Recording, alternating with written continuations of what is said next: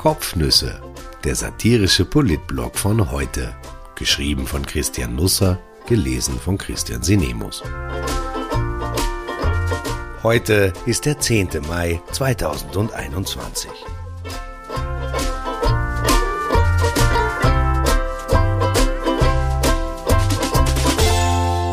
Mein Urlaub mit Bill Gates. Ein Reisebericht, ein Reisgericht, ein Auftritt mit Gewicht.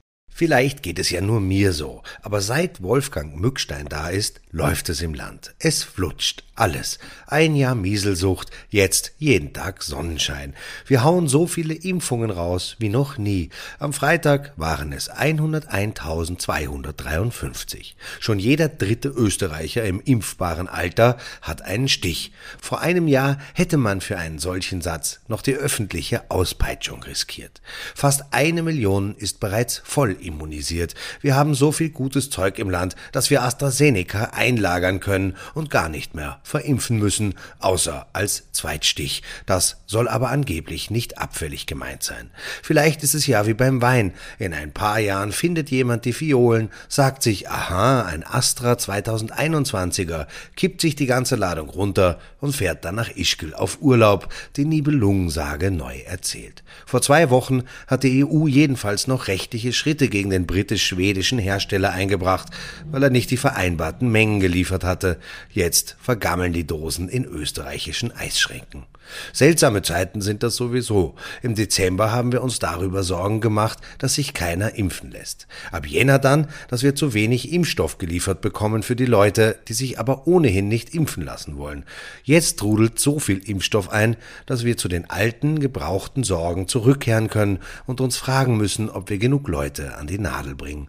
Auch so ein Satz mit einer haarigen Risikoprognose von nicht allzu langer Zeit. Das alles verdanken wir natürlich einzig und allein Wolfgang Mückstein, dem neuen Gesundheitsminister der Herzen.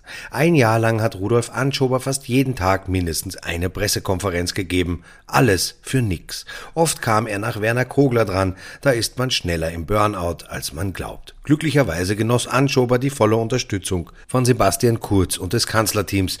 Es muss schön sein, unter diesen Bedingungen dem Land dienen zu dürfen.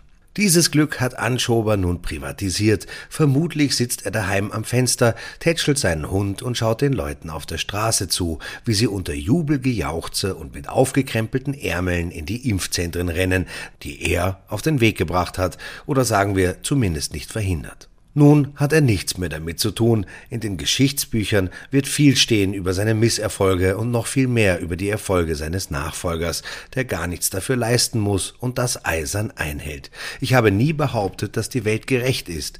Gerecht hat sie sich schneller an einem. Vielleicht ist es ein Trost für Anschober, aber selbst Kurz wird nicht als Erretter aus der Pandemie in Erinnerung bleiben, auch wenn er sich zurzeit sehr um diesen Titel bemüht. Irgendwann im Juni vielleicht wird Mückstein einen Schlüsselbund klauen, sich heimlich ins Belvedere einschleichen, sich allein auf den Balkon stellen und in den Garten hinaus Österreich ist Corona-frei rufen. Die Rosen und die Tulpen werden anerkennend nicken, die Nelken werden sich zu ihnen neigen und schmallippig fragen, wer waren noch einmal die Leute, die wir als virologisches Quartett das ganze letzte Jahr im Fernsehen gesehen haben. Die Bienen werden einen Lachkrampf bekommen, dass der Nektar nur so aus ihren Rüsseln spritzt und den ganzen Rasen verklebt. Nun können wir beginnen, Mückstein angemessen zu ehren. Wo doch ohnehin das Lueger-Denkmal wegkommen soll, könnten wir an gleicher Stelle doch dem neuen Gesundheitsminister eine Statue errichten. Es gibt, glaube ich, momentan noch keine eines Feldherrn am Fahrrad, schon gar nicht am E-Bike, die meisten sitzen zu Pferde. Der von mir hochgeschätzte Begriff des Drahtesels käme zu einer neuen Blüte. Ein eigener Feiertag wäre schön, für Mückstein Himmelfahrt könnte mich begeistern. Die Menschen werden nach der Krise nicht mehr nach Lourdes pilgern, sondern in seine Gemeinschaftspraxis nach Wien Maria Hilf. Dort wird ihnen der Gesundheitsminister Heilwasser nach Dr. Mückstein verkaufen. Mit einem akademischen Titel vorne bekommt auch Homöopathie eine gewisse wissenschaftliche Note. Man könnte für Mückstein auch etwas Fantasie Richtung Bewegtbild entwickeln. Es kann nie genug Arztserien im Fernsehen geben. Der Bergdoktor hat schließlich noch keine Entsprechung im urbanen Raum. Mückstein könnte das. Sebastian Kurz käme als sein Sani in Frage Tage Gernot Blümel als Sprechstundenhilfe. Ich habe den neuen Gesundheitsminister vorletzte Woche getroffen. Er ritt mit seinem schwarzen KTM-Radl vorbei, galoppierte fürs Foto ein paar Mal auf und ab. Es schien nicht leicht zähmbar. Die Sporen einmal falsch eingesetzt und der Mustang wäre über die Ringstraße hinaus mitten in den Rasen vom Zwiedemu geschossen. Zwiedemu, also zwischen den Museen, wurde während Corona zur Event-Location. Wir Partytiger über 50 wissen das. Es passierte nicht. Mückstein stieg von seinem Mustang ab. Wir setzten uns im Volksgarten unter einen Baum, auf dem ein Schild angebracht war. Je mehr Liebe man gibt, desto mehr besitzt man davon, stand darauf ein Zitat von Rainer Maria Rilke. Die Grünen würden das heute wohl nur mehr unter Vorbehalt unterschreiben, so wie manches andere auch. Mitten in die ganzen Muttertagserzählungen hinein, die den Sonntag aber sowas von süß machten, gab Werner Kogler der kleinen Zeitung ein Interview. Kogler, Sie erinnern sich, der Vizekanzler. Letzte Woche hatte sich in Österreich Ungewöhnliches zugetragen, was gar nicht mehr so leicht ist in diesen Tagen. Der Verfassungsgerichtshof hatte den Bundespräsidenten ersucht, dem Finanzminister einen ermunternden Schubser, andere nannten es eine Gnackwatschen, eine Genickohrfeige also zu geben. Gernot Blümel hatte sich geweigert, dem Ibiza-Ausschuss Unterlagen zur Verfügung zu stellen. Die Verfassungsrichter fanden das irgendwie, irgendwie und forderten den Finanzminister auf, die Papiere herauszurücken, was er nicht tat. Also fand sich der Bundespräsident vor der Kamera wieder. Alexander van der Bellen hielt eine entzückende Ansprache, in der er vordergründig viel über seine heimliche Liebe, die Bundesverfassung redete, hintergründig auch ein bisschen über den Zustand der ÖVP zu ihr. Es ist ja so, bis Türkis an die Macht kam, hielten viele die Verfassung für totes Recht. Türkis wiederum dachte, die Verfassung sei zu Recht tot und schritt ans Werk. In dieser Situation stecken wir momentan fest.